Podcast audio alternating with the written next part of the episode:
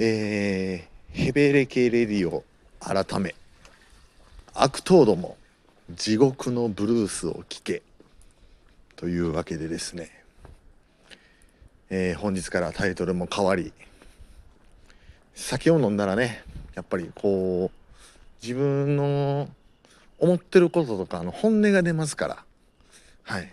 それをやっぱあのせっかくラジオトークをしているなら遺言かのように残さないとやっぱりこれはうんリスナーの皆さんにも申し訳ないということで本日もこのベロベロの帰り道ね撮ってるわけですけどもうんうん。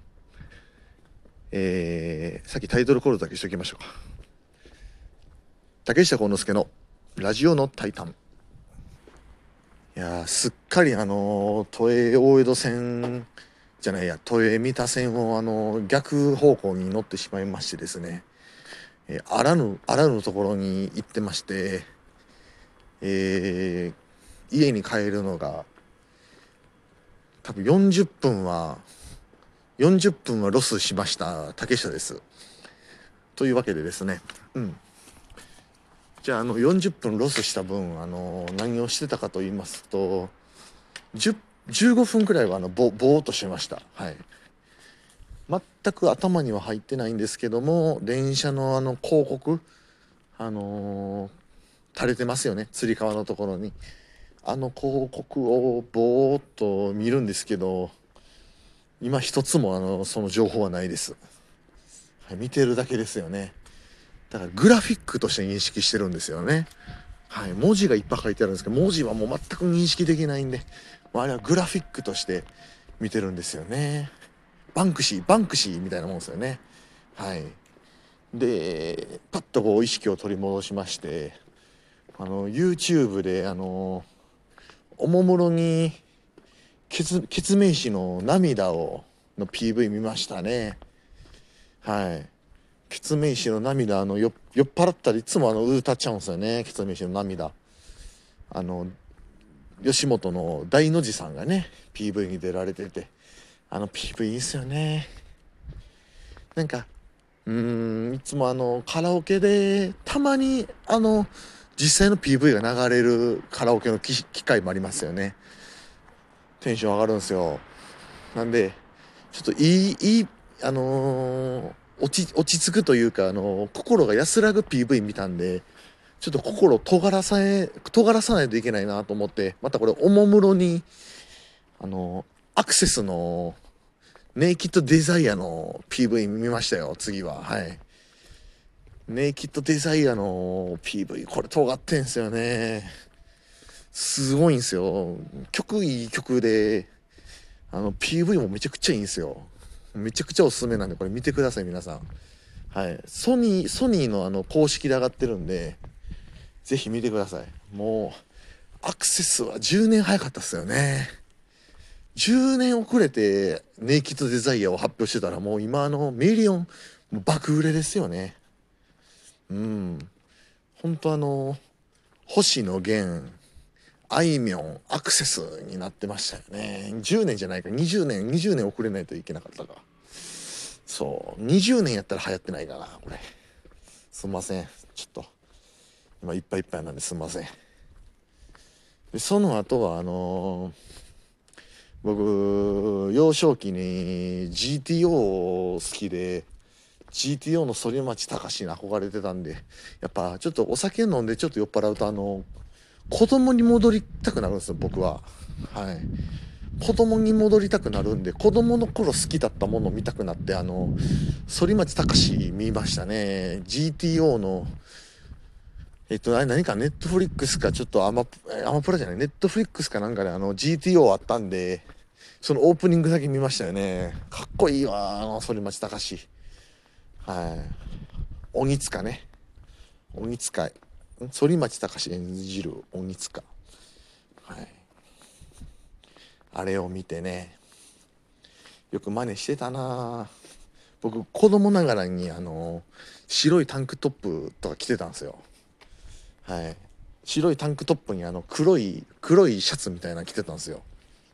はい。それをお母さんにお願いして。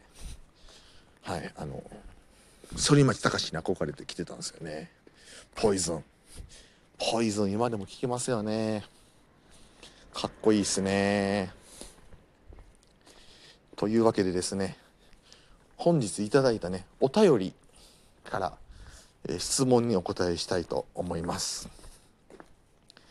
えー、竹下選手はジムでトレーニングしてる時にラジオを聞かれるということですけども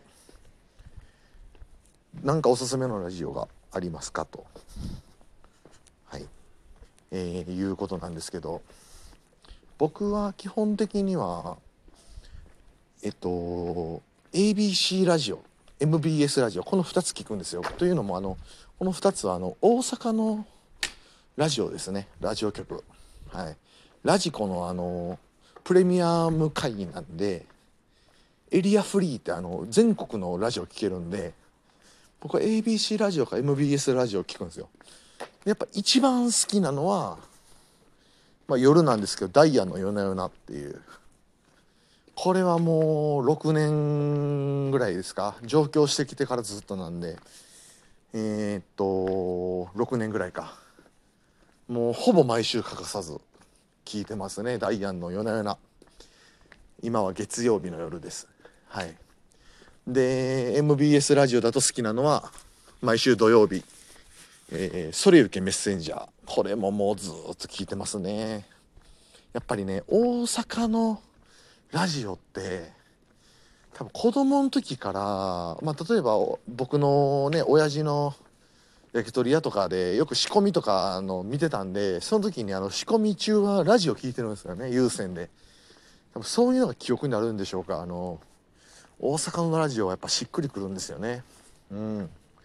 それ聞いてます。あとは「こんにちはこんちゃん」とか、うん、あの昼のラジオも聞きますし。